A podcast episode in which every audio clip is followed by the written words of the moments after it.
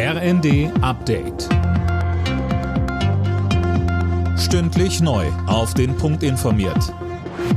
Ich bin André Glatzel. Guten Abend. Die Weltgesundheitsorganisation WHO rechnet damit, dass der Winter für Millionen Menschen in der Ukraine lebensbedrohlich wird. Schuld sind die Angriffe der Russen auf Krankenhäuser und andere Gesundheitseinrichtungen und auf die Energieversorgung in der Ukraine. Ein WHO-Vertreter sagte heute in Kiew einfach ausgedrückt, in diesem Winter wird es ums Überleben gehen. Die Weltgesundheitsorganisation rechnet damit, dass zwei bis drei Millionen weitere Menschen ihre Häuser auf der Suche nach Wärme und Sicherheit verlassen werden. Nach dem Güterzugunglück im niedersächsischen Landkreis Gifhorn kristallisiert sich heraus, dass offenbar eine Bahnmitarbeiterin schuld war. Sie soll die Strecke freigegeben haben, obwohl dort noch ein Güterzug stand.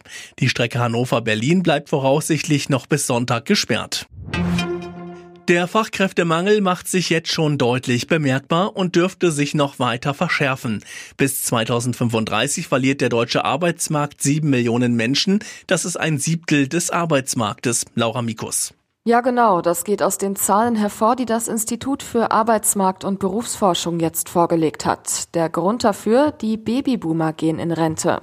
Diese Entwicklung lässt sich laut Experten aber noch aufhalten, wenn man jetzt alles dafür tut, um Ältere im Job zu halten und zum Beispiel auch Frauen mit Migrationshintergrund in den Arbeitsmarkt zu integrieren.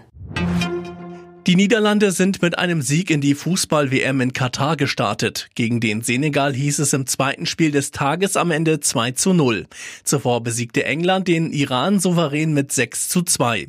Die iranische Nationalmannschaft hatte vor dem Anstoß aus Solidarität mit den Regimekritikern in der Heimat geschwiegen, als die Nationalhymne lief. Alle Nachrichten auf rnd.de